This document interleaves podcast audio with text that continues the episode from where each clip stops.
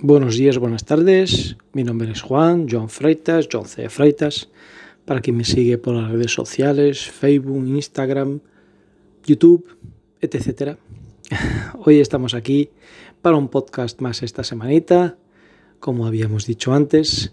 Hoy vamos a hablar de algo, digamos, una, eh, vamos a llamarle una análisis interior digamos así, que todos muchas veces podremos tener a lo largo de nuestra carrera, nuestros tiempos, una o varias veces durante nuestra vida, como en este caso fotógrafos, que es la frustración del fotógrafo, ¿no? Es esa frustración que el fotógrafo tiene, uh, digamos así, en ciertos momentos, ciertas temporadas, ciertas épocas de su decorrer de la vida profesional, que puede tener los bajones, digamos así, estar de bajón.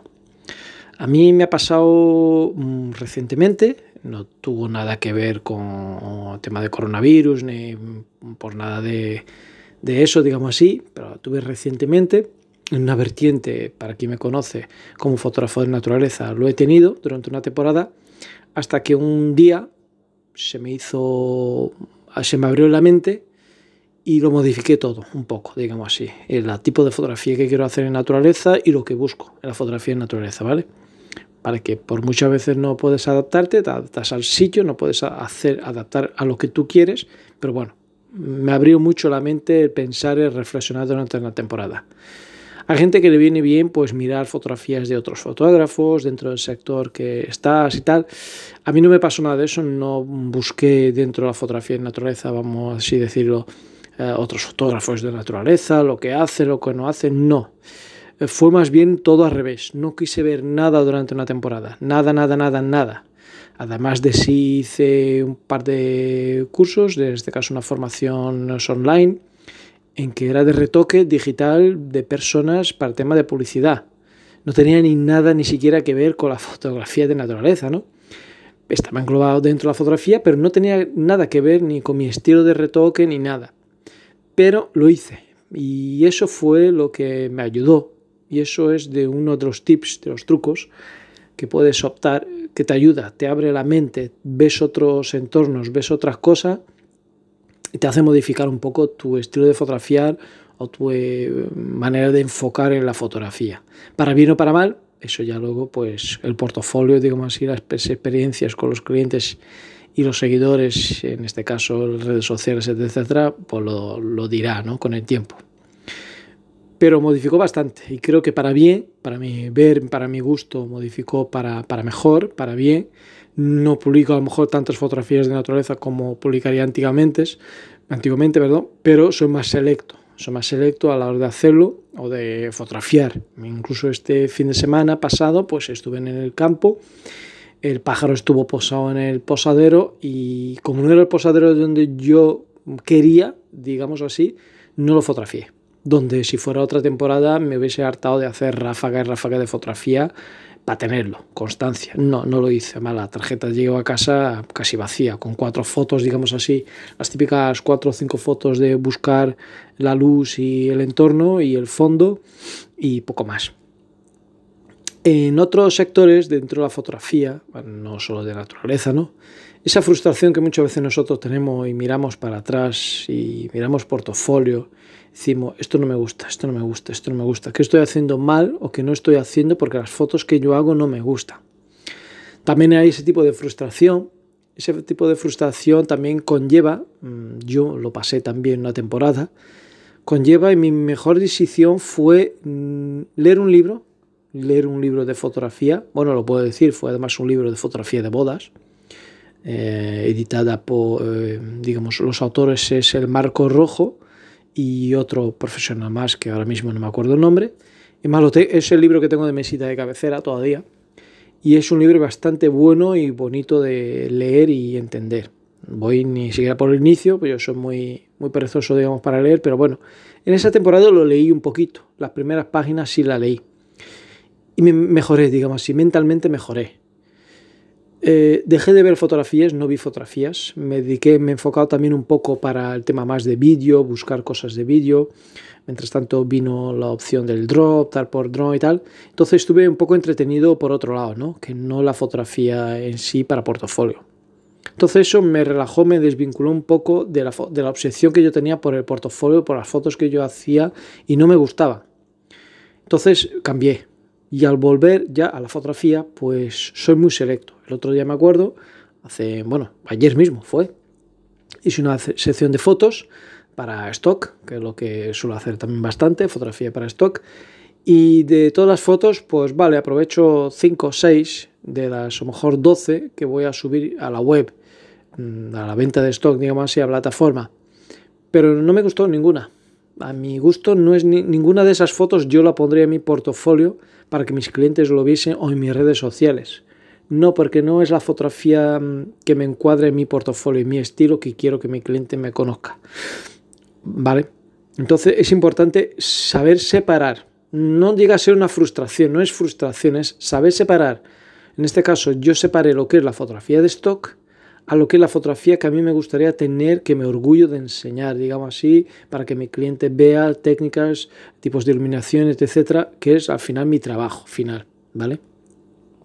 Entonces, anulo un poco esa frustración, mm, asimilándomelo que hay varios tipos de fotografía que yo puedo hacer para varios sectores. No todas tienen que ser de mi gusto ni mi agrado, donde yo, bueno, a raíz de un compañero socio que tenemos para fotografía de stock, em, hay fotografías que nosotros tenemos de las primerísimas, además, que se están vendiendo ahora y se han vendido algunas más de una vez, en que tú miras y nosotros nos reímos y decimos, es que esa fotografía es una porquería de porquería. tú dices, pero ¿cómo es posible que eso se haya vendido? Pues claro, porque la fotografía de stock es así un poco, digamos, eh, es, no es lo mismo una fotografía que te gusta a una fotografía que pueda ser vendible para un cliente de una frutería, de una tienda de ropa, eh, etc. A lo mejor a ti no te gusta para tu portafolio, pero a un cliente general que baja esa fotografía de una plataforma de fotos de pago, sin derecho de autor, pues sí le viene fenomenal para un banner, un catálogo, etc. ¿Vale? Hay que saber, con el tiempo aprender es, pues igual que yo aprendo y sigo aprendiendo, pues es separar un poco esas dos partes. La fotografía de portafolio, la fotografía de stock, la fotografía para un cliente, cómo el cliente la quiere. Y esa es la mejor manera de no caer en esa frustración, digamos, eh, la depresión del fotógrafo, de que no me gusta nada de lo que hago, no me gusta, para mí no está nada bien hecho. A ver, lo que miro yo, por ejemplo, de mis... Yo renuevo, intento actualizar mi web una vez al año. Entonces, yo si este año renuevo mi web y implanto nuevas fotografías, bueno, implantar voy implantando a lo largo del año las que más me gustan, no me aguanto, digamos así, voy y las subo, la publico directamente en mi web para tener algo más moderno, más de última, digamos así. Pero retirar fotografías como suelo hacer una vez al año, y retirando las que no me gustan, anteriores, Está bien, no es una frustración, está bien, porque directamente estás reconociendo que lo que tú has hecho esa fotografía hace ya un año o dos, ya técnicamente o no es vendible o ya no se trabaja de esa manera o hay mejor manera de hacerlo, mejor manera de iluminar, mejor manera de enfocar porque a lo mejor ves que esa fotografía no estaba bien enfocada de todo y lo sabes hacer mejor ahora. Eso no es malo, eso está bien, porque has mejorado con el tiempo y ves tus fotos de hace un año, dos años y no te gusta. Eso está muy bien. Al final diría yo al revés. Yo conozco un par de personas que con el tiempo las admiraba mucho como fotógrafos, no voy a decir ni nombres ni estilo de fotografía para no herir a nadie, pero me gustaba mucho su tipo de fotografía, que hacía una fotografía muy bonita, y con el pasar del tiempo es que ves si las fotografías son peores.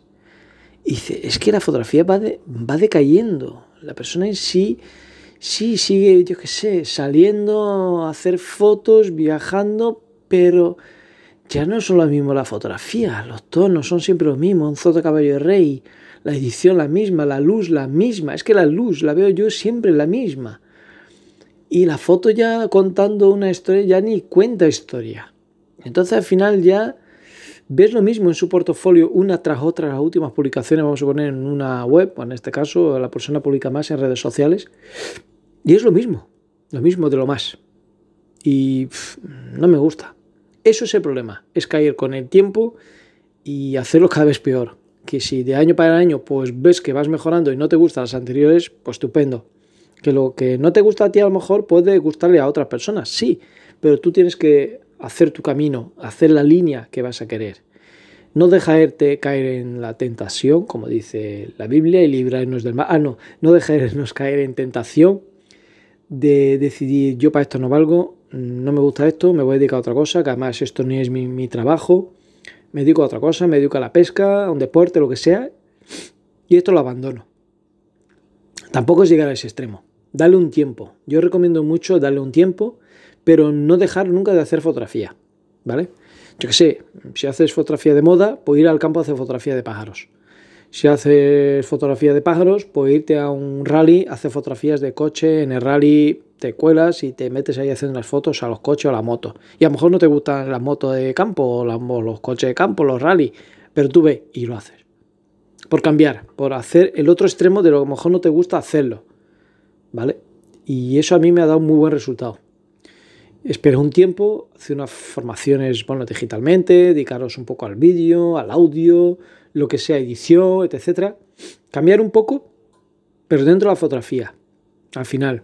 Y así al final aprenderéis a dar un tiempo, aprender cosas diferentes, técnicas diferentes de sectores dentro de la fotografía, pero de ramos distintos. Le dais un, pequeño repaso en ciertas materias que no sabíais tanto, lo, lo que sea, pequeñas formaciones. Y luego ya el cuerpo os pedirá volver a lo que hacíais y ahí ya veréis que un día se os abre la mente y lo veis todo de manera muy diferente. Ese es mi consejo para, digamos, el síntoma de la frustración del fotógrafo. Ese es lo que mejor se me ha dado, mejor me ha solucionado, digamos así, durante mi carrera como fotógrafo pues todos esos cambios de humor, de, gustos, de no gustos, digamos así, y en tu web, tu blog, no me gusta, no me gusta, mis redes sociales no me gusta, te cansas. Entonces al final eso es la mejor opción, lo que mejor a mí se me ha dado, la mejor manera de solucionar ese problema. Nada, espero haberos ayudado con ese pequeño, digamos, apartado en este blog, en este podcast, perdón. y poderos ayudar si alguno de vosotros pues habéis pasado o estáis pasando por una situación similar. A mí me ha funcionado y espero que a vosotros también. No abandonéis la fotografía si es lo que os gusta, que es muy bonito y estamos aquí para aprender y evolucionar. Y en todos los trabajos, todos los sectores, todos los deportes, hay altos y bajos. Por eso no tiré la toalla nunca. Ok, nos vemos la semana que viene en otro próximo podcast.